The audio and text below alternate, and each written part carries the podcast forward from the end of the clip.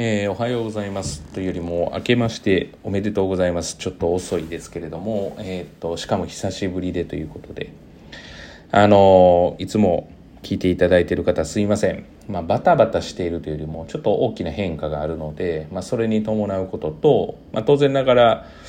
あのうちの熟成とかにやっぱり注力したいっていうのもちょっとありましてこの12月1月の頭っていうのはちょっと、ね、取れてなかったっていうようなことですかね。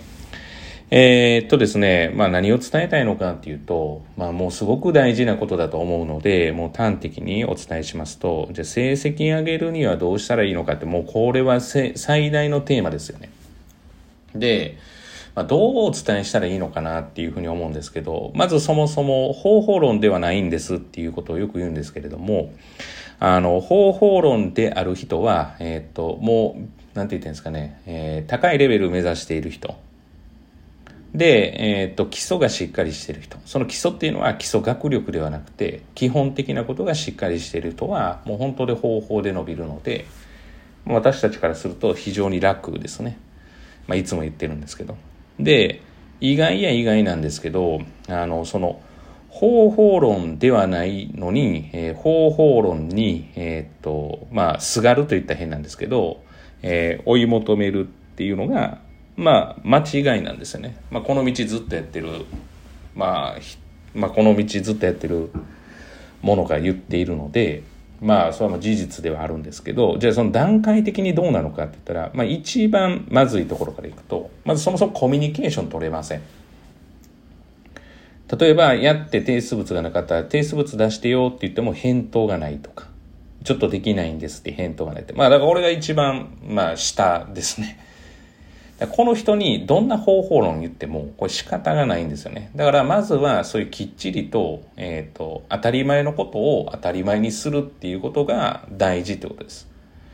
いや、勉強がわからないからできないでしょって。いや、違うんですよ。あの、そういう人って、例えば同じ、例えば中学生に九九の、まあ、九九って言っても、まあ、九九でもいいです。九九の計算問題やらしても同じことが起きます。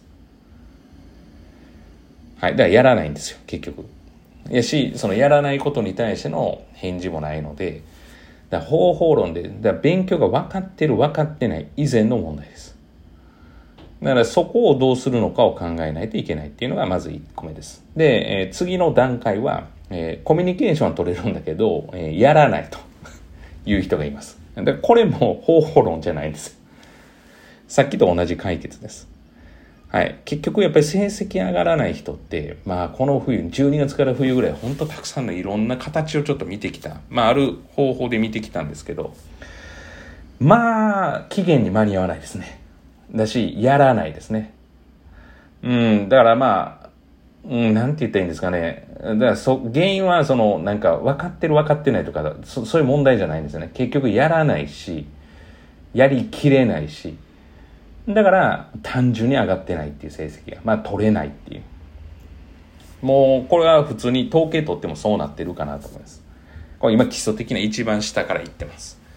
で、その次は何なのかっていうふうに言われたら、その次の段階で言うと、やってはいるんだけど、作業でやってる。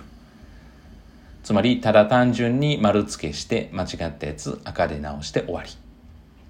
で、これも正直言うと、小学校1、2年生でもできるんですね。分かってない内容でも単純に間違ってた罰して答え見て書いてるだけなんで。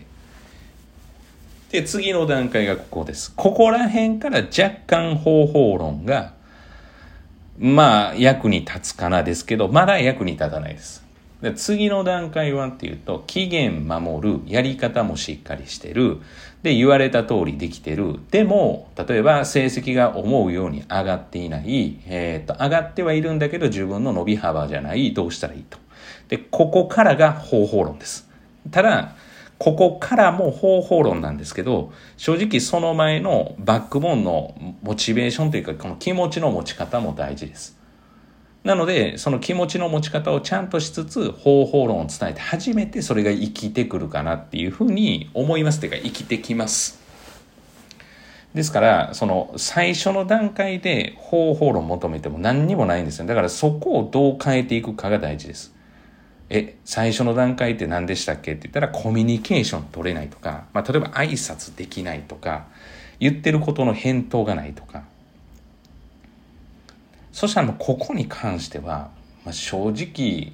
正直言うと塾のやる範囲ではないんですよね。コミュニケーション取れないっていうのをコミュニケーション取らせるためにやってるわけではない。まあ、そういうことを用途にしてる塾だったらいいと思うんですけど、基本はそうじゃなくて、勉強する人をいかにで、まあ、伸ばすか。で、勉強できてないんだけど、やる気があるけどどうしていくかっていう。まあ、そういう役割ですから。だから、よく目を向けた時に、まあ、親御さんだったらおそらく何とかしてあげないといけないと思うから、あまあなんかやっぱりできないからやる気がないんだなとか、まあいろいろこうおっしゃるんですけど、うん、まあ、おそらくそこじゃないんですよね。わからないからやってないんだったら、簡単な問題の漢字をじゃあやらして、その宿題とかをきっちりその、さっき言った、まあ、基準で、例えば、やるにしても丸付けだけじゃなくてとか、そういう基準までできるかっていうふうに言われたら、えー、やらないんですよね。もうそれが染みついていたら。だからそこをどういかに解決するかっていうことが大事なので、なので去年、一昨年ですかね、は、からよく私は方法論ではないって言ってるのは、まあそこなんですよね。自分のお子様がどの段階で何が必要なのかをよく考えて取り組む必要があるということですね。それに関しては、まあ、うちに通っていただいている方は、ちょっとこう、まあ、やっていけたらなというふうには思うんですが、一番最初の段階も、まあ、受けてはいます。あの、受けてはいますが、えー、ここに関してはもう非常に時間がかかります。根本なんで。だから、ここはご家庭でのご協力もいるかもしれません。やれっていうわけではなくて。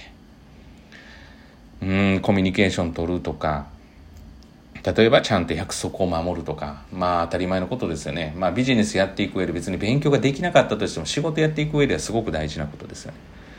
というふうに、えー、考えています。まあ、ここ本当に2ヶ月ちょっと情報量が多くて、もう全部を当然図式化してとかグラフ化して統計化したわけじゃないですけども、確実に今の段階に分かれてるっていうのは、